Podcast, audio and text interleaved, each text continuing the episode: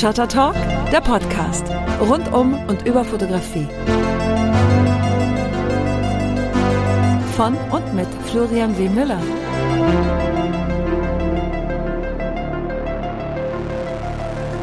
Hallo und herzlich willkommen zu einer neuen Ausgabe Shutter Talk. Ich war gerade in Zingst und habe dort ein paar Vorträge und Gesprächsrunden für Leica und für die BFF-Akademie organisiert und moderiert und einen gemeinsamen Vortrag mit Götz Schleser gehalten über freie Projekte und wie toll das ist, frei zu arbeiten. Habe mir natürlich viele Ausstellungen angeguckt und die waren mal wieder ganz toll kuratiert von Edda Fahrenhorst. Das waren 15 Ausstellungen unter anderem über Büropflanzen, ein Langzeitprojekt von Frederik Busch. Schönen Gruß an der Stelle und danke nochmal für das Rezept der georgischen Koriandersoße, beziehungsweise die Inspiration genau danach zu googeln. Das hat geklappt, hat funktioniert und es schmeckt unfassbar lecker. Oder äh, zurück zu den Ausstellungen, Klaus Pichlers äh, Projekt rund um das Petuniengemetzel oder die Elektronenrastermikroskopaufnahmen von Nicole Ottawa und Oliver Meckes. Super Ausstellungen sind das. Die sind auch noch eine ganze Weile zu sehen in Zingst. Es lohnt sich also auch jetzt noch die Reise an die Ostsee ins schöne Zingst. Diesmal habe ich dort selber keine eigenen Bilder ausgestellt, aber ich stelle ab dem 23. Juni in der Leica Galerie in Wetzlar aus. Und genau darüber habe ich mich mit Inas Fayet unterhalten. Ihr hört also gleich die Stimmen von Inas und von mir und weitere Geräusche eines dritten Anwesenden, nämlich Rocco. Unser Hund, der war auch mit dabei. Ob der das Ganze interessant fand, das hat er mir immer noch nicht verraten. Er sagt ja nichts. Wenn man ab und zu jemanden atmen hört, dann ist es mein Hund. Ja. Das muss man auch dazu sagen. Ähm, wir befinden uns in Zingst. Wir sind in unserem Ferienhaus von meiner Familie und mir, die endlich auch mal mit in Zingst ist, um sich die Ausstellung anzugucken und den Ort selber natürlich auch. Und das Schöne ist, wenn man hier in Zingst zusammenkommt zum Umweltfotofestival Horizonte, trifft man viele äh, liebe und bekannte Gesichter und pflegt den fotografischen Austausch. Da freue ich mich ganz besonders, dass Inas Fayet jetzt bei mir ist, um ein bisschen über Bilder zu sprechen.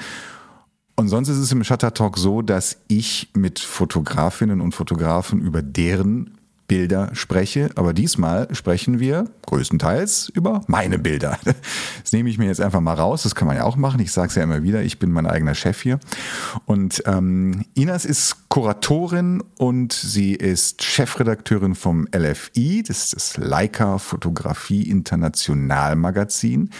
Inas, schön, dass du da bist, aber vielleicht kannst du noch ein bisschen deinen Namen und das, was sich dahinter verbirgt, mit Leben füllen. Das kann ich gerne versuchen. Vielen Dank, Florian. Äh, ich freue mich sehr, dabei zu sein und ein bisschen über unsere gemeinsame Arbeit zu sprechen. Und äh, erstmal stelle ich mich vor. Inas Fayet ist mein Name. Ich mache die Chefredaktion des Magazins Leica Fotografie International seit jetzt ja 20 Jahren dieses Jahr. Ähm, wir haben das Magazin übernommen, 2002, 2003 die erste Ausgabe herausgebracht. Es ist ein ganz altes Magazin, gibt es seit 1949, der Leica-Fotografie gewidmet. Und als wir das übernommen haben, haben wir es natürlich etwas umgemodelt und umgebaut und modernisiert. Und mittlerweile ist es so von der Grundstruktur her, dass wir in jeder Ausgabe fünf Portfolios präsentieren von internationalen Fotografinnen und Fotografen und versuchen in diesen fünf Portfolios so ein bisschen die gesamte Bandbreite der Fotografie abzudecken. Auch wenn viele Menschen natürlich Leica-Fotografie mit klassischer Fotografie, mit Street Photography, mit Reportage verbinden, ist das mittlerweile sehr viel größer geworden. Dazu kommen dann noch äh, ein Bereich, in dem wir uns natürlich auch um Technik und Praxis kümmern und so ein bisschen um die Fotoszene allgemein. Zusätzlich haben wir natürlich auch eine Website und äh, auf dieser Website haben wir weitere Geschichten und News und alles mögliche Interessante rund um Fotografie. Und wir haben eine große Online-Galerie für Leica-Fotografinnen und Fotografen und Nicht-Leica-Fotografen Leute, ähm, wo wir uns jeden Tag Bilder anschauen, die eingereicht werden, die werden täglich kuratiert und dann in dem Bereich Mastershots und Selections nach Themen sortiert und freigeschaltet.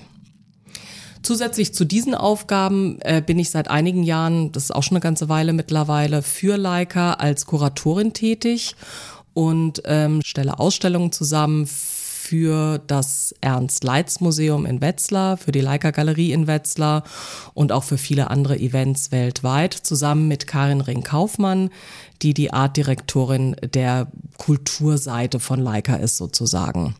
Es gibt Leica-Galerien weltweit, 25 Stück, das ist ein großes Netzwerk, äh, eine sehr spannende Geschichte, weil die sich natürlich auch viel austauschen und das dann für deutsche Fotografen interessant ist, mal in Tokio auszustellen oder umgedreht für amerikanische Fotografen in Mailand vielleicht oder so. Also es ist ein, ein sehr interessantes Netzwerk. Und das Ernst-Leitz-Museum gibt es jetzt mittlerweile auch, glaube ich, seit vier oder fünf Jahren. Sehr schönes Haus mit einem äh, Hands-on-Teil, also wo man so Erlebnisfotografie erfahren kann und eben einem Printmuseum, wo wir Ausstellungen machen äh, mit Leica-Fotografen oder Fotografen, die wir halt interessant finden für die Leica-Welt. Und ich habe das große Glück und da bin ich sehr dankbar für, dass meine Arbeiten ähm, sowohl in deinem Magazin schon veröffentlicht wurden, online, als auch tatsächlich im, im Heft ähm, und dass meine Bilder in den Leica-Galerien auch schon gezeigt wurden. Einmal hier in Zingst in der Leica Galerie und jetzt zuletzt in Stuttgart. Ähm, da geht es um meine Serien, die ich mit dem Senckenberg Institut oder mit der Unterstützung vom Senckenberg-Institut entwickelt habe. Die ähm, Tiere, da geht es um den Artenschutz, die Artenvielfalt. Es sind ausgestorbene Tiere teilweise, stark bedrohte Lebewesen die ich da in den, in den Museen und in den Sammlungen fotografiert habe. Ähm, auch ein Projekt, was mit der Hilfe von Leica äh, entstanden ist und sehr unterstützt wird durch Leica und mit verschiedenen Kameras fotografiert. Und jetzt kommen diese Bilder aber auch wieder in einer erweiterten Form nach Wetzlar, nämlich in die Galerie. Da ist ab dem 23. Juni wird die Ausstellung dort gezeigt. Am 22. ist die, ähm, die Vernissage und es geht bis zum 24. September, wenn ich es richtig im Kopf genau. habe. Da freue ich mich wirklich sehr, sehr doll drüber. Und ich finde, das ist wert genug, um sich da mal ein bisschen drüber auszutauschen, wie so eine Sammlung an die Wand kommt, wie sie kuratiert wird, wie du, was du dir dabei gedacht hast, die Bilder so zusammenzustellen. Weil erstens wird die Serie ja immer erweitert. Jetzt ist noch eine neue Serie dazugekommen. Basilisk heißt sie. Da geht's um die Amphibien und die Reptilien. Da durfte ich in der Senckenberg in der Herpetologie fotografieren. Das ist die Forschung der Amphibien und Reptilien. Und jetzt sind auch noch Pflanzen dazugekommen, was ganz gut hier zu Zingst passt, weil das Thema dieses Jahr vom Horizonte Festival ist Flora, also alles, was blüht oder auch nicht blüht, grün ist oder andere Farben hat, in jeder möglichen Facette. Also Inas, du hast meine Bilder gesehen und was ist danach passiert? Genau, wir haben uns vor paar Jahren irgendwo mal kennengelernt und dann ganz klassisch äh, hast du gesagt, irgendwie, komm, ich zeig dir mal die Mappe und wir, wir gucken uns mal so ein paar Sachen an. Und ich bin tatsächlich an der Serie ähm, hängen geblieben, weil mich das total beeindruckt hat, dass diese Tiere die wirken irgendwie so lebendig, wenn man sie im, im, also wenn man so diesen ersten Blick auf das Bild wir, wirft, die sind ja sehr dunkel, die schälen sich so aus der Dunkelheit heraus. Es sind quasi Tierporträts, das sind Persönlichkeiten, die man da sieht. Und die wirken aber im Moment so, als würden sie dich wirklich anschauen. Die gucken dich an und dann dachte ich so, was, wie hat er das denn gemacht? Und dann hast du mir natürlich erzählt, wie du es gemacht hast, dass das keine lebendigen Tiere sind, das ist nicht im Zoo fotografiert, das sind keine dressierten Löwen oder sonstiges, sondern das sind ausgestopfte Exemplare aus dem Museum. Und das ist technisch sicherlich gar nicht so einfach, das zu fotografieren, weil die auch hinter Glas sind zum Teil und das technisch gar nicht so banal ist, das so hinzukriegen? Ehrlicherweise ist es total banal. Ja, ehrlich? Okay. ja, nein, also natürlich nicht. Da mache ich mir ja auch Gedanken drüber und ähm, das war auch ursprünglich die Idee. Ich war im Senckenberg Museum, habe die Tiere gesehen hinter den Glasscheiben, dachte mir, ui, wie kriege ich das denn hin? Aber ich wollte ursprünglich ja nachts dort fotografieren. Mhm. Und wenn du nachts fotografierst, dann ist kein Licht da, was sich spiegelt. Ich habe die Bilder mit einem mit einer Lampe gemacht, ähm, mit einem Dauerlicht und das kannst du dir ja dann so hin modellieren, dass du eben keine Reflexion drin mhm. hast. Ich musste hier und da mal ähm, noch Hand anlegen in der in der Post, weil dann doch ab und zu mal ein grünes Notausgangsschild noch mit dem Bild war. Habe ich manchmal gar nicht erst gesehen, beim, beim Fotografieren nicht gesehen, erst später dann. Aber das ist ja easy, also das kriegt man mhm. ja relativ einfach raus. Genau. Und ich habe äh, Glasreiniger dabei gehabt, ja, klar, weil da sind viele, viele Patscher drauf. Sonst hat man Glas. zu viel Arbeit in der Post wiederum. Ne? Genau. Genau. Ja. genau, also das ist so, die wirken wirklich so, als ob sie aus der Dunkelheit befreit werden würden. Und das könnte man natürlich jetzt auch im übertragenen Sinne sagen. Du zeigst da eben auch, das ist jetzt sind nicht einfach nur schöne Bilder, sondern du hast ja auch irgendwie einen, einen Anspruch, den du damit verfolgst. Ne? Das sind teilweise ausgestorbene Tiere, es sind Tiere, die von der, vom Aussterben bedroht sind. Und ähm, vielleicht kannst du da noch mal kurz was zu sagen, wie du überhaupt dazu gekommen bist, dir, dich damit zu befassen. Ja, also es ist tatsächlich so, dass ich die Idee hatte, nachts in so einer naturhistorischen Sammlung zu fotografieren. Die hatte ich schon als Kind, diese Idee, weil ich war mit meinen Eltern, mit meinem Vater vor allem, relativ häufig im Museum König. Das ist in Bonn. Ich selbst lebe ja in Köln, also es ist nicht weit weg und da habe ich mir immer diese Dioramen angeguckt und die Tiere und ähm, das ist so eine, so eine so eine gewisse morbide Faszination, die man dabei hat, weil es wird ja die Realität wird nachgestellt mit Hilfe von Pappmaché und eben den präparierten, den ausgestopften Tieren. Das hat was, ähm, ich ja, ich war als Kind davon sehr fasziniert. Ähm, Dazu kommt dann irgendwann der Gedanke, ja, okay, wenn wir mit der Umwelt weiter so umgehen, wie wir es tun, dann könnte es sein, dass ein paar Generationen später ähm, die Kinder oder auch wir Erwachsene uns die Tiere eben nur noch auf diese Art und Weise angucken können. Und dann denkt man dreimal drüber nach und stellt fest, okay, das ist gar nicht erst in ein paar Generationen, das ist nämlich jetzt schon so. Wenn man sieht, dass im Senckenberg-Museum zum Beispiel der Dodo gezeigt wird, der Dodo ist circa 1685 ausgestorben. Und zwar 100 Jahre nachdem der erste Mensch äh, Madagaskar betreten hat, da wo er heimisch war. Das heißt, den kann man sich nur noch als gemalte Bilder oder eben als diese präparierten Exemplare angucken. Und das gilt für viele andere. Deswegen sind in der Serie viele Tiere drin, die tatsächlich schon ausgestorben sind. Allen voran die Serie Icarus, das sind die Vögel.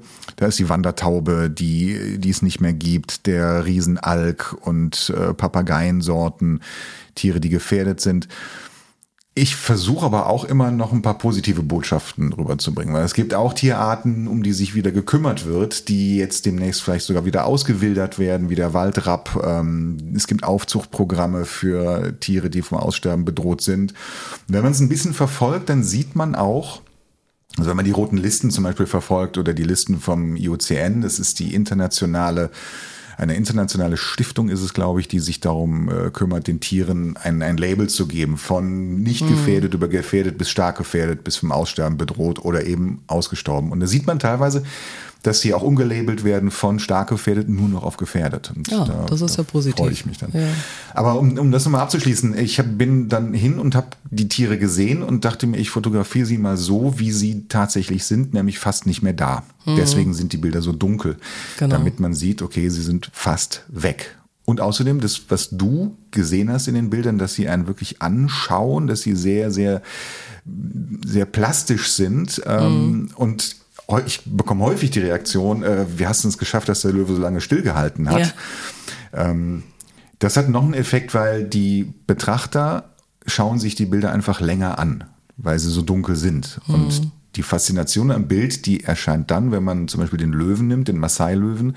Man guckt dieses Bild lang an, auf einmal schält sich aus dem Dunkeln noch ein Öhrchen von dem Löwen raus. Und das ist, ich finde es total faszinierend. Genau, genau. Und dann war mein zweiter Gedanke, als ich die Bilder gesehen habe, also ich dachte, da würde ich wahnsinnig gerne was zu machen im, im Magazin von uns erstmal, bevor wir auf die Idee mit der Ausstellung gekommen sind. Und dann dachte ich als zweites gleich, oh Gott, meine Artdirektorin, ja. die wird sagen, nee, das können wir nicht drucken, das ist viel zu dunkel, wie sollen wir das denn machen? Und dann habe ich gedacht, gut, dann soll sie sich mal mit, äh, das ist Brigitte Schaller übrigens, ähm, mit Florian direkt auseinandersetzen. Und äh, ich finde, ihr habt das super hingekriegt zusammen, dass man eben für den Druck, weil man da doch ein bisschen Dunkelheit wegnehmen muss, sonst, mhm. sonst versinkt das im Druck total, anders als am Monitor. Und äh, die Strecke hatten wir dann im Heft, das war sehr schön, da haben wir uns auf eine konzentriert, weil wir da natürlich nicht die Möglichkeit haben, alles zu zeigen. Samsa mit den Käfern und, und Insekten. Das hatten wir vorher auch schon mal für den Leica-Blog aufbereitet, mhm. wenn ich mich richtig erinnere. Und ähm, so, und dann kam irgendwann die, der Gedanke, Mensch, das müsste man doch auch mal als Ausstellung zeigen. Dann hast du gesagt, du hast äh, mit Stuttgart schon äh, den, den Austausch gehabt und wir haben eben die große Leica-Galerie in Wetzlar im Hauptgebäude der, der Leica-Kamera. So, und dann habe ich das als Thema vorgeschlagen und das kam dann auch gut an. Und dann haben wir irgendwann angefangen, im Prinzip uns zu überlegen, wie machen wir es. So, dann hast du mir erzählt, du machst noch eine neue Serie. Das war erstmal Forbidden Fruits. Das hatten wir vorher auch noch nicht angeschaut zusammen. Mhm. Vielleicht erzählst du uns dazu noch mal ganz kurz, wie es dazu eigentlich kam. Ja, also es sind ja nicht nur die Tiere, die gefährdet sind, sondern ähm, der gesamte, die gesamte Welt der Lebewesen. Dazu gehören eben auch die Pflanzen. Und es gab eine einen initialen Moment, das war letztes Jahr im Sommer bei mir zu Hause in Köln im Garten. Da haben wir eine relativ große Magnolie, das ist eine asiatische Magnolienart, eine Tulpenmagnolie, kennt jeder, das sind diese, diese weiß-rosa Blüten, die ganz schön sind und nach zwei Tagen alle auf dem Boden liegen. Und dieser Baum ist relativ alt, der ist mit Sicherheit über 30 Jahre alt und äh, sehr groß, acht Meter, also wirklich ein ausgewachsener Magnolienbaum. Und ähm, letztes Jahr im Sommer habe ich was entdeckt an den Ästen, wo ich dachte, was ist das denn? Knubbelige, quietschrote, pinke ähm, Dinger. Ähm, und ich dachte zuerst, das ist irgendein Befall von einem, von einem Insekt, das sind, das sind Gallwespen oder irgendwas, was da Eier abgelegt mhm. hat. Hab dann aber gesehen, nein, das kommt aus dem Baum raus und habe das fotografiert mit dem Handy und habe das mal befreundeten Biologen ähm, gezeigt und die meinten dann, ja, das ist eine Magnolienfrucht. so wie? Habe ich noch nie gesehen, in meinem Leben nicht. Und davon hatte der Baum auch nur drei. Also eine relativ ausgeprägte und noch zwei, die so ein bisschen mickriger waren. Und dann habe ich weiter recherchiert und ähm, Menschen befragt zu diesem Thema und da war sehr schnell klar, naja, so ein Baum vermehrt sich auch nur dann, wenn er sich, salopp gesagt, denkt, okay, hier ist es okay, Nachwuchs zu haben. Mhm. Hier kann ich überleben. Und nochmal zurück, es ist eine asiatische Magnolie. Die ist hier natürlich nicht heimisch. Mhm. Und ähm, jetzt haben wir durch den Klimawandel aber eine komplett andere ähm, Umgebungstemperatur, ganz anderes Wetter auf einmal so, dass, wieder im übertragenen Sinne, die Pflanze sich gedacht hat, okay, ja, jetzt jetzt lohnt sich das, hier Nachwuchs ähm, in die Welt zu setzen. Und das war der erste Gedanke. Und dann war ich im regen Austausch mit der Universität Bonn und mit dem, mit dem ähm, Botanischen Garten in Bonn und habe die dann auch gefragt, wie das Senckenberg vorher, ob ich nachts fotografieren dürfte. Das fanden die erstmal ein bisschen komisch und haben dann aber gesagt, ja klar, mach doch. Also das Schöne ist, dass diese Wissenschaftler, ob das jetzt in der Zoologie ist oder in der Botanik ist, die freuen sich immer, wenn jemand kommt und was Schönes mit ihrem beruflichen Feld machen möchte. Also das Senckenberg Museum und die Senckenberg Institute, nach wie vor bin ich da unfassbar dankbar für, weil einem da ja nicht der rote Teppich ausgerollt wird, aber die freuen sich. Die freuen sich, wenn man was Schönes mit ihren Präparaten machen möchte. Und dann habe ich da erstmal mir den Garten angeguckt und dann bin ich mit der Kustodin von dem Garten ähm, bestimmt drei Stunden lang da durchspaziert und sie hat mir ganz viele Geschichten erzählt und die sind alle sehr faszinierend und haben alle wieder ein Charakter, der zeigt, wie verzahnt und verkettet diese ganze Umwelt ist. Also man zieht an einem einen Ende und genau. ganz am anderen Ende der Welt fällt was um. Ja. Ähm, überspitzt dargestellt. Aber das sind Pflanzen, die invasiv sind. Es gibt Pflanzen, die sind verboten, die darf man nicht halten, weil sie so invasiv sind. Wir haben ja hier in Zingst gerade die Ausstellung Kutsu, das ist ein japanischer Wein, der in Südamerika gerade alles überwuchert. Ganz genau. Weil er 30 Zentimeter pro Tag wächst und äh, da eigentlich gar nicht hingehört. Genau, und es kein, kein Regulativ gibt durch Klima oder sonstige Einflüsse. Das ist genau. hochdramatisch ja. und die werden dessen nicht mehr Herr. Ja. Ne? Also die können teilweise Häuser vergessen, ja. weil das einfach überwuchert wurde. Genau. Ja, wenn man sich dann mit dieser Materie ein bisschen näher beschäftigt, dann, dann stellt man sehr viele Dinge fest, wie zum Beispiel der Speierling. Das ist ein Baum, der hat mhm. Früchte, die sind so pflaumenartig, schmecken total gut der Baum ist in Deutschland nahezu ausgestorben. Mhm. Ähm, dann gibt es Pflanzen, die wir natürlich alle kennen, wie zum Beispiel die Narzissen. Narzissen, also die äh, Osterglocken und Narzissen, genau. genau. Mhm. Da gibt es Narzissen, die gibt es überall zu kaufen, die kann man überall einpflanzen, die stehen in jedem zweiten Garten rum, aber die gehören hier eigentlich gar nicht hin. Mhm beziehungsweise nicht diese Sorte. Es gibt eine wilde Narzissensorte in Deutschland und die wächst nur auf einem ganz kleinen Feld in der Eifel. Verrückt. Nur da. Ja. Oder man lernt was über den, den Pflanzenkolonialismus und, ja. und was das angerichtet hat. Ähm, auch noch ein Beispiel, der ein Kaktus, ähm, den kennt jeder, das ist dieser kugelrunde Kaktus mhm. mit vielen Stacheln um drauf, wird im Volksmund auch Schwiegermuttersessel genannt. Der wächst nur in Mexiko in einem ganz kleinen Bereich, an einem, an einem Hang und da mhm. aber jetzt inzwischen nicht mehr weil er überall verkauft wurde und war ein Exportschlager auf einmal genau, in den 80er Jahren. Dafür aber in diversen Büros. Richtig. wo er so vor sich hin kümmert. Ja, genau.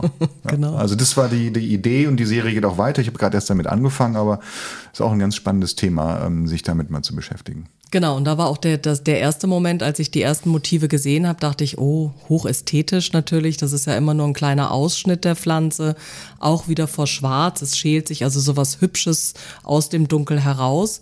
Dann ist der Titel aber ja sicherlich auch nicht zufällig gewählt. Forbidden Fruits hat ja auch was von Sündenfall.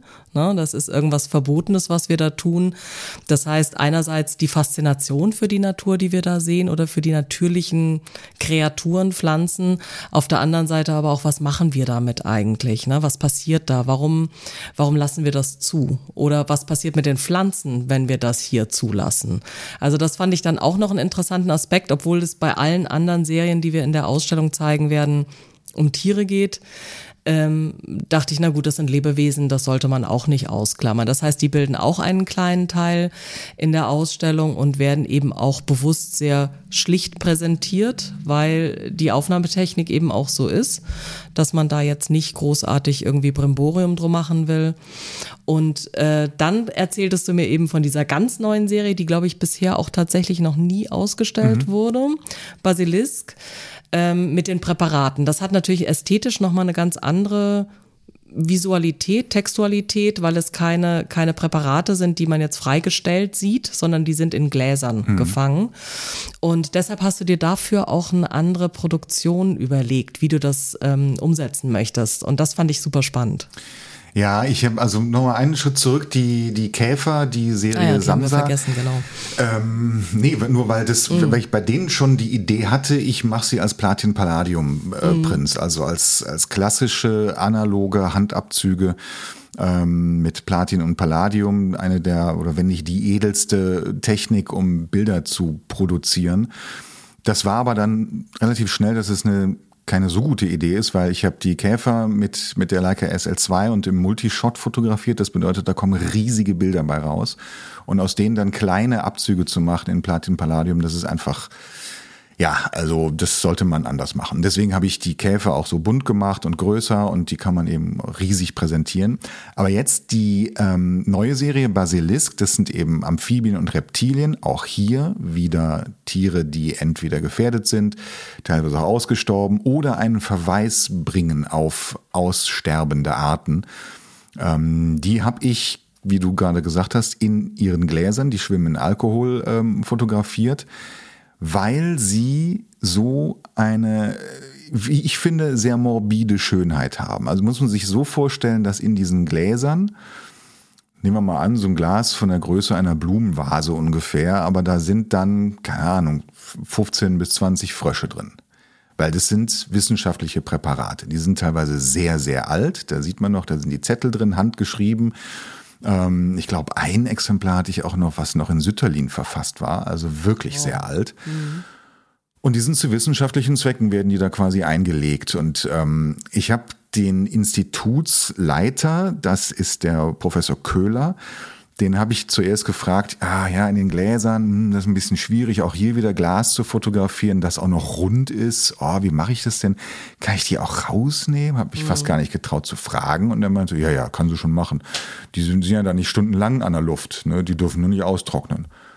Weil die sind auch in, in dem Alkohol, in dem sie schwimmen, die werden ganz fest. Ja. Also die schrumpeln nicht oder okay. sowas, aber die sind, ich habe auch eine Schlange, habe ich mal rausgenommen. Mhm. Fühlt sich sehr, sehr interessant an. Nicht besonders schön, aber ähm, Also die zerfallen nicht, die kann man rausnehmen, die behalten auch ihre Form und dann könnte man wieder reintun. Ich habe gesagt, nee, ich, ich möchte die in den Gläsern fotografieren, weil dann kriege ich das Bild, was ich auch haben möchte, wie eben keine Ahnung, ganz viele Schlangen in einem Glas und man erkennt dann oben und unten so ein Köpfchen von einer Kreuzotter. Ähm, und die habe ich dann, weil es eben Glas ist, ein Glas reflektiert ziemlich äh, deutlich, gerade wenn es rund ist, habe ich auf eine Lichtplatte gestellt. Das einzige Licht kommt quasi von unten durch das Glas durch. Und damit habe ich fast keine Reflexionen auf den Seiten. Habe mir da so eine Hohlkehle gebaut, habe das im Institut selber fotografiert. Die richten mir dann äh, einen Raum ein oder sagen, hier, da kannst du dich ausbreiten. Ich muss es ja dunkel haben und habe die dann so fotografiert. Und dieses, diese morbide Schönheit, die ich da sehe, die wird über diesen Schwarz-Weiß-Charakter von Platin Palladium noch mehr verstärkt. noch mehr verstärkt und auch, ich würde jetzt mal sagen, durch diese Beleuchtung von unten hat es ja auch so ein bisschen was Mythisches. Mhm. Und äh, der Titel auch wieder ist ja sicherlich nicht zufällig gewählt. Da geht es ja auch um ein, ein mythisches Wesen, äh, Basilisk eben. Und ähm, die kriegen so eine eben eine ganz andere Kraft dadurch vielleicht nochmal. Ne? Also wenn man die einfach so abfotografieren würde, dann ist es ein wissenschaftliches Präparat. Mhm. Ne? Ganz nüchtern. Und durch diese Beleuchtung und durch dieses auch wieder sehr dunkle drumherum bekommen sie eine ganz andere, ja, über, im übertragenen Sinne Haptik, könnte mhm. man sagen. Ja, und sie kriegen auch mehrere Ebenen noch. Und ähm, was wir Fotografen ja gerne möchten, ist, dass unsere Bilder länger angeguckt werden mhm. als nur für einen Augenblick. Ne? Genau. Gesehen weiter, gesehen weiter. So nehmen wir ja die Bilderflut wahr, die, die uns tagtäglich um auf die Augen geschleudert wird. Und diese Schwarz-Weiß-Bilder ähm, sind auch wieder ein, ein Ausschnitt von dem Ganzen und haben vielleicht erstmal ein Rätsel für die Betrachterin oder den Betrachter. Und ähm, da sind zum einen Bild zum Beispiel, es sind zwei Frösche, es sind zwei Riesen-Maki-Frösche, sind mit den Laubfröschen verwandt. Allerdings äh, leben die in Asien. Ähm, die sind zu zweit in diesem Glas und die es sieht ein bisschen aus, als würden sie sich an den Händen halten mhm. oder tanzen. Ja. Und äh, ein anderes Bild, da sind nur Häute drauf, das sind Leguan-Häute, für mich ein Sinnbild dafür, warum diese Tiere mittlerweile gefährdet sind, mhm. weil sie gejagt werden äh, ihrer Haut wegen zum ja. Beispiel und werden auch verspeist und so, aber eben zu viel. Ne? Also genau. zu viel gejagt, zu viel getötet und irgendwann sind sie nicht mehr da. Aber eben weil es nur so ein Ausschnitt ist, bleibt man länger an den Bildern hängen. Das ist zumindest meine Absolut. Hoffnung. Ja. Und beschäftigt sich damit. Was sehe ich denn da überhaupt? Genau. Und ich glaube, was auch ein wichtiger Faktor ist, du hattest auch gesagt, du möchtest die nicht so groß mhm. produzieren. Und meine Erfahrung ist auch als Kuratorin, als Ausstellungsmacherin, bei kleineren Bildern muss man ja näher rangehen. Ja. Da hat man ja, äh, ne, kann man nicht so Abstand gucken, weitergehen sondern man muss, äh, man muss näher ran und wenn man näher rangeht, guckt man genauer. Und das macht man bei kleineren Bildern und durch diesen sehr durch dieses sehr edle Druckverfahren finde ich auch nochmal, äh, gibt man dem Ganzen ja nochmal einen zusätzlichen Wert. Mhm. Schönes Druckverfahren, mhm. schöner Rahmen drumherum, nicht so großes Format und dadurch äh, zwingt man die Leute eigentlich dazu. Schaut mal hin, guck mal, was das hier für tolle Sachen sind. Was ich dich nochmal fragen wollte, ist, diese Präparate, die wir da sehen, sind die normalerweise ausgestellt oder sind die im Institut? Also die sind für Forschungszwecke nur? Die sind im Institut, die werden immer wieder mal ausgeliehen, ähm, aber ich glaube auch tatsächlich nur zu wissenschaftlichen Zwecken. Mhm ähm, um sich eine Art genauer anzugucken, um Veränderungen in den Populationen festzustellen, äh, um Arten zu vergleichen, auch ähm, wenn neue Arten oder vermeintlich neue Arten gefunden werden. Das passiert ja dann doch auch noch ab und zu, mhm. was ein sehr schöner Moment ist, wenn neue Tierarten entdeckt werden. Aber dann muss man erstmal gucken, okay, ist die jetzt wirklich neu oder gibt's die schon? Und dann, dann wird sich das Präparat angeguckt und man stellt fest, ah, der hat hier einen Punkt mehr, neue Art mhm. zum Beispiel. Die werden nicht ausgestellt. Ähm, die ausgestellten Exemplare, die sind auch selten in den Gläsern, sondern die sind dann wie die anderen ähm, Tiere, werden die ausgestopft und ähm, genau. der Klassiker, das Krokodil zum Beispiel, genau. ähm, wird dann so gezeigt. Weil das für die Betrachter auch immer irgendwie so ein bisschen bisschen gruselig ist, es ne? Ist mit wirklich, diesen Präparaten. Da hat man immer so ein bisschen Frankenstein-Assoziationen oder sowas. Absolut. ja, ja, genau. ja, absolut. Und ich, ich freue mich da immer wie ein, wie ein Kind, weil ich mich dafür sehr begeistern kann, mhm. wenn ich dann in diesen Instituten bin, wo ja auch ein normaler Mensch gar nicht reinkommt. Mhm. Und dann werde ich durch diese Räume geführt. Und in den Senckenberg-Instituten zum Beispiel von der, der Ornithologie, also die Vögel, die sitzen in Dresden.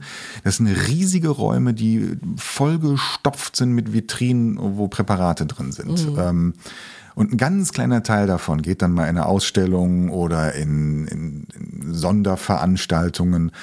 Und jetzt hier in der Herpetologie bei den Amphibien und Reptilien ist es so, dass das so ähm, große Rollschränke sind, die man aus so Büros und ja. Archiven kennt, ähm, die man hin und her bewegen kann. Und in diesen verschiebbaren Regalen stehen dann diese Glasbehälter drauf. Und zwar Reihe um Reihe um Reihe. Und hier die Schlangen, alles natürlich systematisch geordnet, bis hin zur, zur letzten Regalwand, da sind dann ganze Komodo-Warane in Alkohol. Und wir reden hier von Tieren, die, also die ganz großen habe ich da nicht gesehen, aber schon so eine meterlange Echse, die Wahnsinn. dann da im Glas ist. Das sieht mhm. schon interessant aus, ja. Und die werden dann einmal eingelegt und dann sind sie im Grunde präpariert für, ja. sagtest du jetzt, durchaus Jahrzehnte oder so? Ja, wenn nicht äh, sogar länger, ja. Okay, kann man dann da in Ruhe lassen sozusagen. Die werden versiegelt, ähm, mhm. da kommt ein Glasdeckel drauf und das ist auch spannend, die Präparate zu sehen in ihren Behältern, weil auch die Behälter sich verändern. Mhm. Die älteren, die sind wirklich kunstvoll mit einem schönen Stöpsel oben drauf ja. und die werden mit Vaseline verschlossen und mhm. diese Vaseline sorgt dafür, dass natürlich keine Luft dran kommt. Ähm, manchmal verdunstet der Alkohol darin, wenn es eben mm. doch nicht komplett versiegelt ist und dann ja. muss nachgekippt werden. Das ist eine ganz handwerkliche Tätigkeit. Mm, Die Basilisk-Serie, das hast du in Schwarz-Weiß fotografiert. Ähm, die anderen Serien in Farbe, aber teilweise eben dadurch, dass das aus dem Dunkeln herauskommt, äh, mit wenig Farbe, fast monochrom. Das hängt natürlich von den Tieren ab. Es gibt ja Tiere, die dann von sich aus schon ein bisschen bunter sind. Bei den Käfern ist es interessant, die hast du beleuchtet, mhm. dass die so bunt sind. Natürlich kennt man das von Käfern oder Insekten, die haben ja oft so ein reflektierende Oberflächen oder Schuppen oder sonstiges, die äh, dann in allen Regenbogenfarben changieren. Aber das hast du zusätzlich bei den Samsa-Bildern provoziert, sagen wir mal. Ja, aber gar nicht durch Licht. Ah, also okay. das Licht, was ich benutzt habe, das ist tatsächlich weiß gewesen. Ja. Die Farben, die kamen in der, in der Post. Also die Farben wurden ah, ja, digital okay. dann eingefügt. Ja. Und das ist ein ganz guter Punkt, weil wenn man Insekten präpariert und die dann lagert und da in Müncheberg ähm, auch in einem Tresorraum, der aber wirklich gigantisch, gigantisch groß ist, da lagern, ich glaube, es ist fast eine Million äh, Insekten lagern da. Mhm. In diesen klassischen Schaukästen, wie man sie kennt, mit einer Nadel im Tier. Unter der Nadel sind noch kleine Zettelchen, mhm. die jemand mit ganz kleiner Handschrift äh, beschriftet hat, was für eine Art das ist, wo sie herkommt, wer sie entdeckt hat und so weiter. Ähm, die sind, wenn sie lange lagern, dann verlieren die ihre Farbe. Also jeder, jeder prächtigste, schillerndste Käfer ist irgendwann nur noch beige, mhm. braun, grau. So. Und dann habe ich mit dem, mit dem Leiter vom Institut, ähm, Professor Thomas Schmidt, dem habe ich gesprochen, gesagt, so ja, ich werde die nachher noch einfärben, ob das okay ist, weil ich mache da schon so ein bisschen Disco mit den Tieren. Mhm. Und er fand das super, hat gesagt, ja, ja, machen Sie, Hauptsache, es werden schöne Bilder und die Leute begeistern sich dafür. Oh, und ich habe mich bei vielen Käfern und Insekten an der Originalfarbe orientiert. Das kann man, es gibt ja auch Fotos von den Tieren. Ähm, bei manchen aber dann auch wiederum nicht. Und da habe ich dann wirklich in die Farbpalette gegriffen, einfach weil ich das schön fand. Und ich weiß, ja. das wird mir auch ab und zu mal, äh, kommt jemand und sagt, ja, aber das ist ja dann nicht, das ist ja dann nicht richtig, das ist ja, ist ja falsch. Und ich sage dann, naja, ich mache aber keine wissenschaftliche Arbeit. Genau. Hier. Genau, das ist ja keine wissenschaftliche Dokumentation in dem Sinne, sondern es geht ja darum, Leute auch neugierig zu machen, eben zum Hingucken zu zwingen. Und da muss man es halt auch schön machen. Also muss man es so interessant machen, dass die Leute sich sowas anschauen in der Ausstellung. Ähm, wir haben ja so viele verschiedene Serien jetzt da zusammengepackt und hatten dann natürlich auch überlegt, äh, wie wie soll das Kind denn heißen, wenn wir es ausstellen? Man muss das ja auch irgendwie betiteln können. Und da hast du den wunderbaren Titel gefunden, Equilibrium. Und äh, da geht es natürlich um Gleichgewicht im besten Falle, obwohl es ja eigentlich sehr viel Ungleichgewicht gibt. Aber vielleicht erzählst du auch noch kurz, wie du dazu gekommen bist. Ja, ich habe lange überlegt. Also das gibt, wenn man sich mit dem Zustand von Arten, mit Artenschutz, bedrohten Arten auseinandersetzt, da fallen einem relativ viele Titel an, aber die meisten sind dann entweder sehr, sagen wir mal, esoterisch aufgeladen mhm. oder sehr traurig natürlich auch. Ähm, und ich bin ein großer Freund von schönen Titeln und von guten Texten auch. Und wir hatten in Stuttgart, als die Ausstellung in Stuttgart gezeigt wurde, das war eine, eine andere, da waren die drei Tierserien Anima, Samsa und Icarus plus Landschaftsbildern noch. Und da hatten wir die Idee, der Valentin Ginger, der diese Ausstellung kuratiert hat und ich, ähm, die Serie zu nennen von seltenen Wesen und seltsamen Winkeln, was ich auch sehr schön finde. Jetzt haben wir in der Ausstellung, die du jetzt kuratiert hast, keine seltenen, seltsamen Winkel drin, genau. sondern dafür aber Pflanzen. Und wenn ich über diese Arbeiten rede, dann versuche ich immer dieses Bild zu skizzieren von dieser großen Verzahnung, von dem kleinsten bis zum größten, was alles mit allem zusammenhängt. Ich habe es heute gehört hier in der Ausstellung auf dem Postplatz von Nicole Ottawa und Oliver Meckes die Elektronenrastermikroskopfotografen, die die Bodenkreaturen aus dem Schwarzwald zeigen.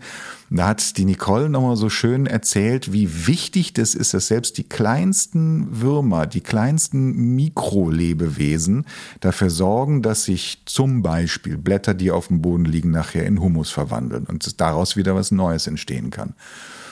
Und das Gleiche gilt eben auch für die Tierwelt. Ähm, man lässt eine Art aussterben, die ist aber Nahrungsgrundlage für eine andere Art ja. und die profitiert im negativen Sinne dann auch wieder davon und so weiter und so fort. Und dieses große Gleichgewicht, was ja eigentlich herrscht, also die Equilibrium ist ja quasi die, die, die Waage in Gleichgewicht. Dieses Gleichgewicht zerstören wir gerade. Und ähm, aber eigentlich sollte es das Gleichgewicht sein. Deswegen ist es so ein bisschen der, der Aspekt, darauf zu gucken, wie es eigentlich sein sollte, um vielleicht auch keine Ahnung, noch einen positiven Drall zu geben, mhm. ähm, dass man mal ein bisschen genauer hinguckt. Genau, auf jeden Fall. Und auch vielleicht dazu nochmal, die eine Serie heißt ja Anima. Das ist, ich weiß gar nicht, war das die erste, die du ja. fotografiert hast? Ja. Und äh, da hatten wir in, in der LFI einen schönen Satz dazu, finde ich. Ähm, der heißt, die Seele hat den Körper verlassen, doch die Würde bleibt. Mhm. Und das ist, äh, fand ich eben auch gut, wenn man, wenn man Foto, das ist ja auch eine Aufgabe der Fotografie, eben Sachen zu bewahren. Ne? Also so wie die äh, Präparate in den Gläsern bewahrt werden oder die ausgestopften Präparate in, in, in Glasboxen, bewahrt die Fotografie ja auch vor dem Vergessen und bezeugt, das ist da, das gibt es. Mhm. Ne? Und das heißt, äh, also die Seele ist raus aus diesen Tieren und teilweise für immer, weil es die eben nicht mehr gibt. Aber die Würde ist bewahrt, weil wir sie fotografiert mhm. haben, zumindest. Ne? Mhm. Ne? Und das, äh, die Bilder bleiben können. Das fand ich eine ganz schöne Sache. Ich wollte aber nochmal zu den Farben zurückkommen mhm. weil ich habe mir in der Vorbereitung hier auch noch mal so ein bisschen andere Sachen von dir angeschaut. Also ne, eine unsere Ausstellung ist ein Bereich, aber du machst ja sehr viel andere ähm, Arbeiten auch. Und du arbeitest sehr intensiv mit Farben und zwar nicht immer nur zufälligen Farben. Mhm. Also das ist mir aufgefallen. Das ist ganz bewusst gesetzt, gebaut, nachpräpariert, wie auch immer. Und ähm, was, was haben Farben für dich für eine Bedeutung? Warum arbeitest du so gerne mit Farben? Ähm, aber da könnte ich jetzt weit ausholen. Gerne. Ähm, ähm der Begriff Synästhesie mhm. ist dir wahrscheinlich mhm. bekannt. Also das ist eine, eine Form von einer, einer Sensibilität für bestimmte Dinge. Also das bedeutet im übertragenen Sinne, dass dass Menschen Zahlen zum Beispiel Farben geben mhm. oder Gerüchen Farben genau. geben. Und das habe ich auch oder ich, ähm, ich bin so, keine Ahnung, ob das, also leiden möchte ich das überhaupt gar nicht sagen, weil ich das total positiv finde. Und Farben sind für mich ein, also mehr als nur die Wiedergabe von einem Spektrum des Lichts, sondern mhm. Farben haben Charakter. Mhm. Farben haben Temperaturen, das empfindet, glaube ich, jeder so, ne? Warmes Licht, kaltes Licht, blau, rot und so weiter. Aber für mich ähm, spielen die Farben da noch eine ganz besondere Rolle, weil sie noch eine Emotion weiter transportieren können. Und zwar nicht im klassischen Sinne Rot Gefahr oder Rot bedeutet Liebe oder sowas, sondern einfach eine, ich weiß gar nicht, wie ich das sagen soll, bestimmte Wellenlängen, die aber eben nicht nur im visuellen Bereich stattfinden, mhm. sondern die dem Bild Charakter geben. Und da kann man dann mit spielen, indem man mit Komplementärfarben zum Beispiel steht, äh, mhm. spielt. Das machen ja viele Fotografen und in der Malerei ist es ein ganz wichtiger Punkt gewesen, um Kontraste zu setzen, um Dinge hervorzuheben. Äh, etwas Rotes in einem grünen Raum wirkt verstärkt, als wenn das Rot zum Beispiel nur auf Weiß steht oder, mhm. oder auf, auf Blau oder so. Ähm, ich mache das gar nicht so bewusst, ehrlich gesagt. Ach, das ist interessant, weil nee. ich finde, dass das bei den Bildern teilweise so aussieht, als ob die Farbe dein Hauptdarsteller wäre eigentlich. Ist er vielleicht auch, aber ja. eben nicht auf einer bewussten Ebene. Okay. Also ich gehe an Fotografie auch häufig unterbewusst dran mhm. und bin immer sehr davon fasziniert und überrascht, wenn ich mit anderen Menschen über meine Bilder rede. Mhm und sehe durch andere Augen, was diese Bilder noch zeigen. Und manchmal ist das für mich ein großer Aha-Moment. Mhm. Ein Beispiel. Ich habe äh, eine Zeit lang mal immer noch sehr gerne ähm, Betonstrukturen fotografiert, also Architekturfragmente. Unter anderem habe ich mal ähm, eine sehr große Serie gemacht über die ähm, Kirchen von Gottfried Böhm. Also mhm. Gottfried Böhm, der, der Architekt, ich glaube, erster Deutsche, der den Pritzker-Preis gewonnen hat. Und der hat ja in den 70er Jahren Kirchen aus Beton gebaut. Mhm. Da haben viele gesagt, das sieht oh ja furchtbar Gott, aus. Genau. genau. Ich finde das richtig schön. Und es gibt eine Kirche, ähm, das ist äh, St. Maria, ein Dom in ähm, Neviges. Das ist auch nicht weit von Köln, in der Nähe von Wuppertal. Ähm, diese Kirche hat rote Scheiben, also rote Kirchenfenster. Und wenn das rote Licht auf diese Betonstrukturen fällt, und Beton hat ja auch was für mich sehr sehr warmes, weil Beton entsteht mit Hilfe von Holzverschalungen. Das heißt, ich sehe auf diesem künstlichen Stein, der Beton ja ist, noch die Struktur von Holzmaserung. Mhm. Finde ich total super. Und kriegt damit auch so eine Art Daumenabdruck. Also wird unverwechselbar, wenn man mal hinguckt. Ähm, und dieses Licht, was sich da drauf spiegelt, das habe ich fotografiert und bin da ein großer Fan von und habe eine Ausstellung gemacht. Und da hingen diese Bilder und irgendwann stand jemand neben mir und sagte, du bist schon so ein richtiger Feininger-Fan meine ich, äh, okay, ähm, Andreas Feininger, der, der Fotograf, der die, die Fotoschule entwickelt hat, ja, ich, Bücher habe ich auch gelesen, aber nö. nein, nein, der Vater, Lionel Feininger. Genau. Der Maler, der hat äh, eben sehr kubistische Gemälde gemacht. Farbflächen. Mhm. Mit Farbflächen, mhm. die aber auch für mich so einen Charakter von Beton auch haben. Mhm. Obwohl es da, glaube ich, noch gar keinen Beton gab. Und dann gucke ich meine Bilder an und sage, ja, stimmt und okay. ich bin ein Riesenfan von Lionel ja. Feininger und habe diese Bilder. War dir aber nicht bewusst in dem Moment, war kein Vorbild oder sowas. Genau, nee, ah, interessant, ja. Also ich habe nicht diese, dieses Foto gemacht, in der Kirche zum Beispiel, mit dem Lionel Feininger im Hinterkopf. Mhm. Aber es war trotzdem unbewusst im Hinterkopf. Das okay. finde ich total faszinierend. Ja, total spannend.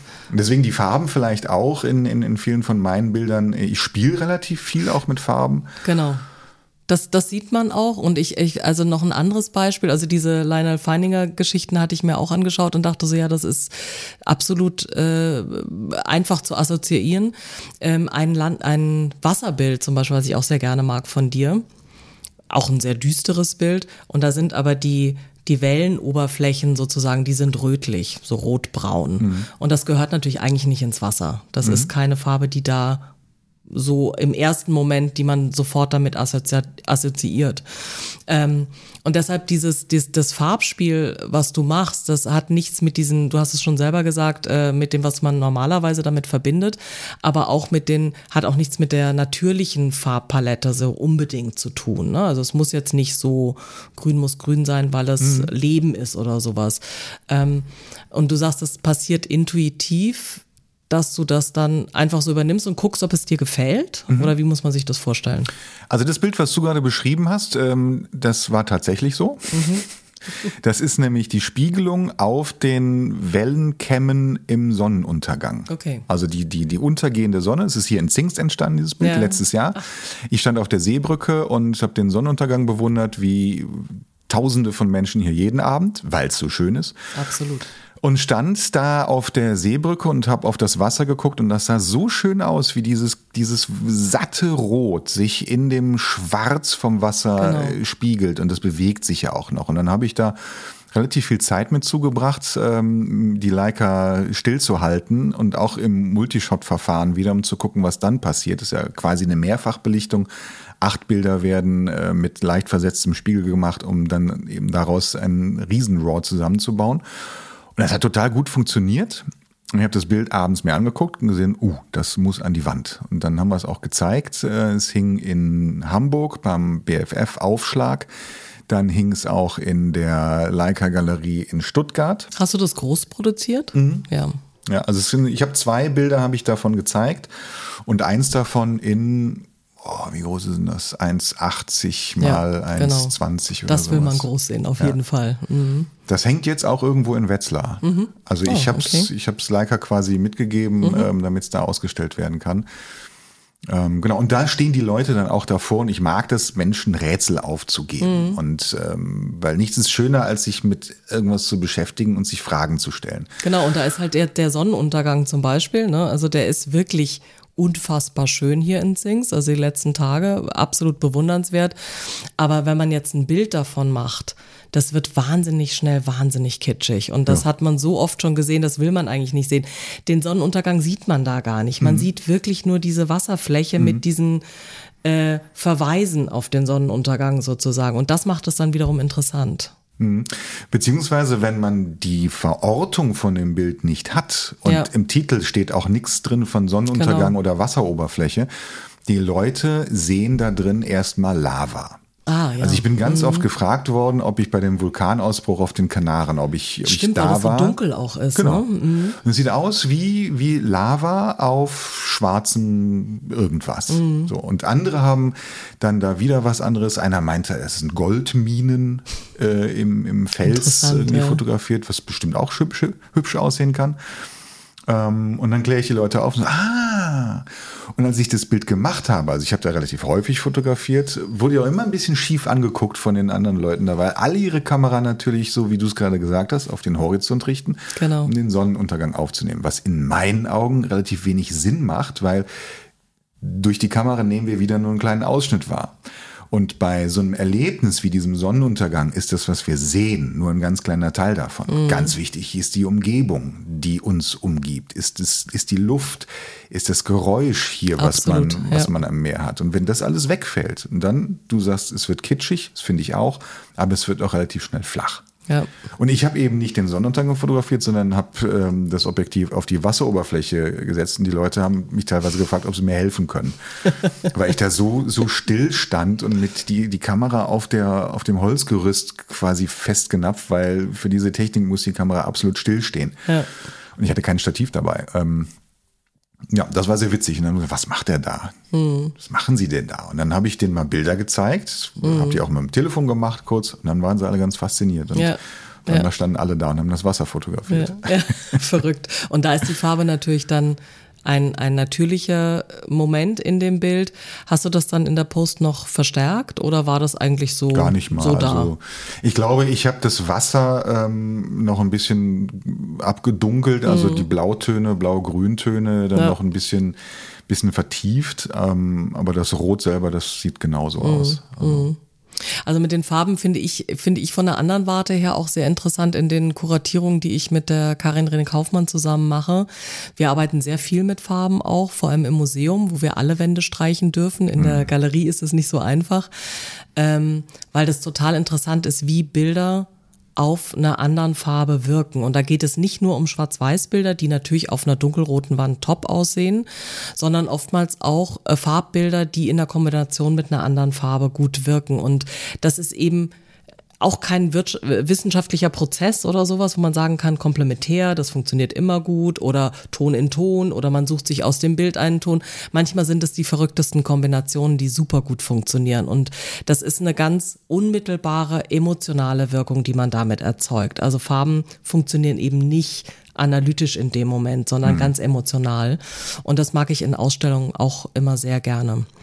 Du machst es bei anderen Bildern ja auch. Also auch in deiner Autofotografie arbeitest du sehr viel mit Farben. Mhm. Und auch nicht jetzt, um irgendwas besonders schön zu zeigen im Sinne von, oh, guck mal hier, schöne warme Töne oder so, sondern auch um Formen rauszupräparieren, mhm. Gegensätze zu positionieren. Also letztlich sind das immer die gleichen Prozesse, die du eigentlich machst, egal was du fotografierst?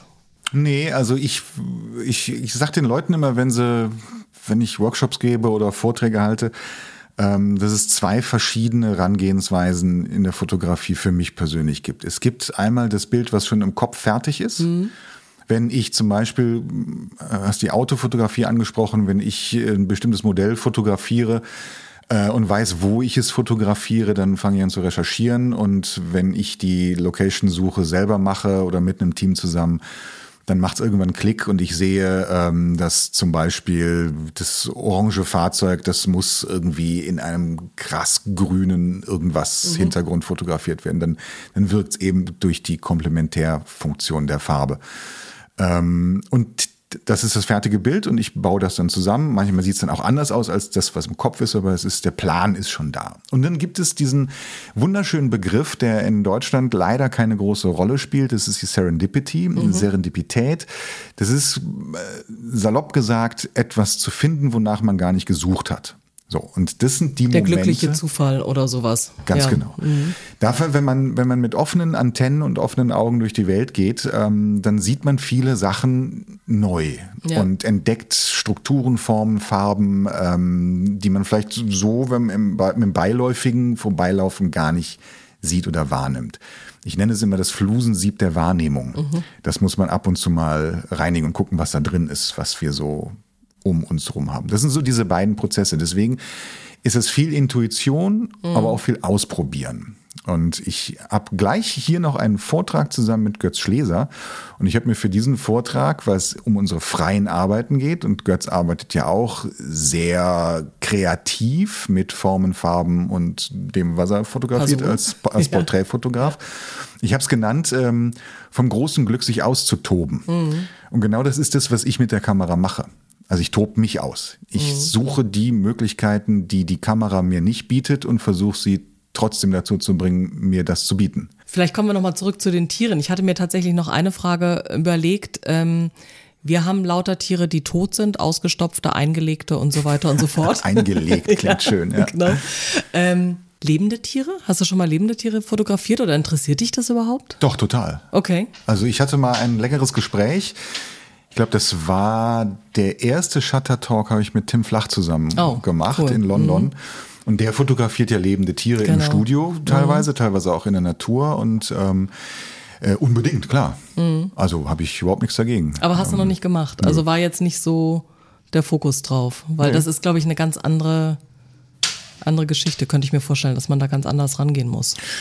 Ja, wahrscheinlich auch technisch. Ne? Mm, dann, genau. kommen wir, dann kommen wir wieder zum Supertele und ja. zu den ganz langen Brennweiten. Und die siehst du hier in Zingst natürlich recht häufig, weil hier gibt's ganz viel, was man sich über die mm. Kamera mal näher ranholen kann. Und so ein Tier in freier Wildbahn äh, stellt sich nun mal nicht vor den Fotografen Absolut und nicht. Nee. posiert. Nee, und da kannst du auch wahrscheinlich nicht, also wobei Tim Flach das ja auch macht. Also die sind ja schon auch sehr äh, die haben eine sehr spezielle Ästhetik, die Bilder. Das sind keine Zufallsprodukte mit mhm. einem Tele jetzt zufällig eingefangen oder so, sondern der weiß, glaube ich, auch ja. ziemlich genau, was er da macht.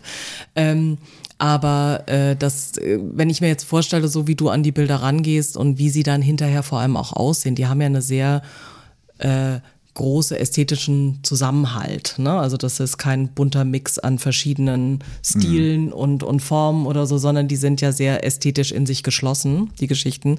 Das ist natürlich in der freien Bild Wildbahn ein bisschen schwieriger. Aber gut, wäre, wäre mal interessant zu sehen, was da passiert, wenn du dich mit äh, lebendigen Tieren beschäftigst. Ja, unbedingt. Also ich kenne, ich kenne jemanden, ähm, habe jetzt seinen Namen vergessen, ich will ihn einblenden. Ja.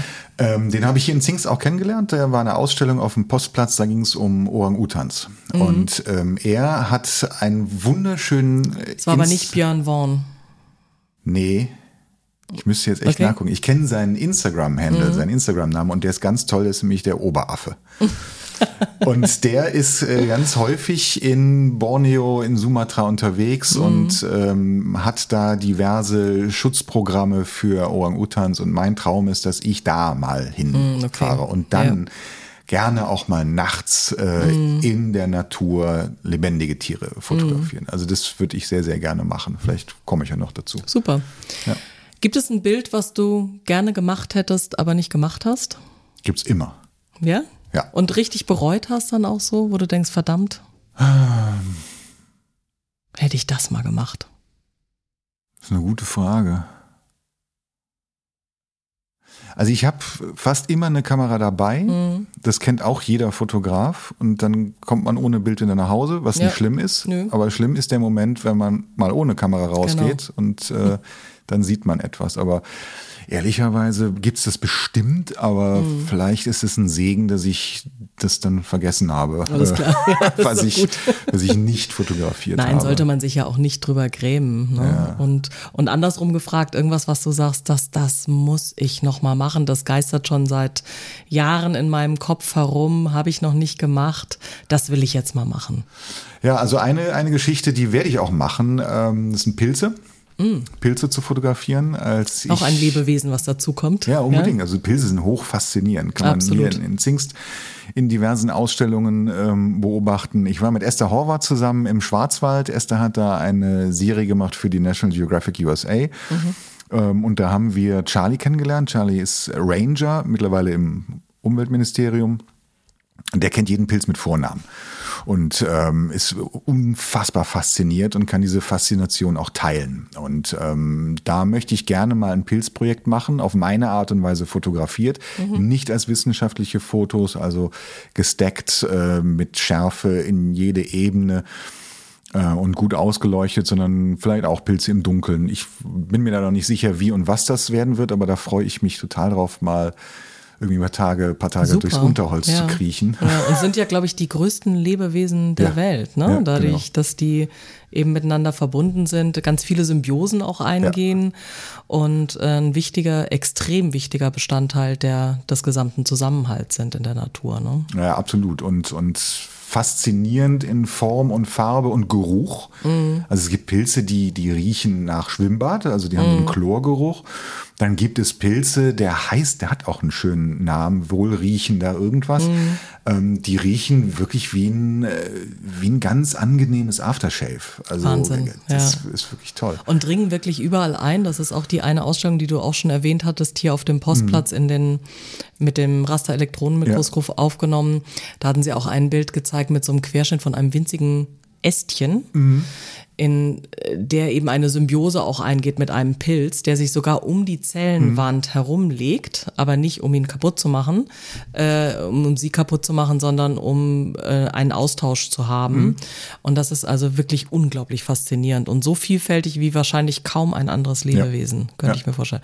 Also Pilze, gut, da warten wir jetzt nochmal drauf und machen dann die nächste Ausstellung ja. irgendwann mal. Ja, und, und generell weiter in, in Forschungsinstituten mhm. da noch gucken, was, was man da alles ähm, noch sehen kann und beobachten und sich erzählen vor allem.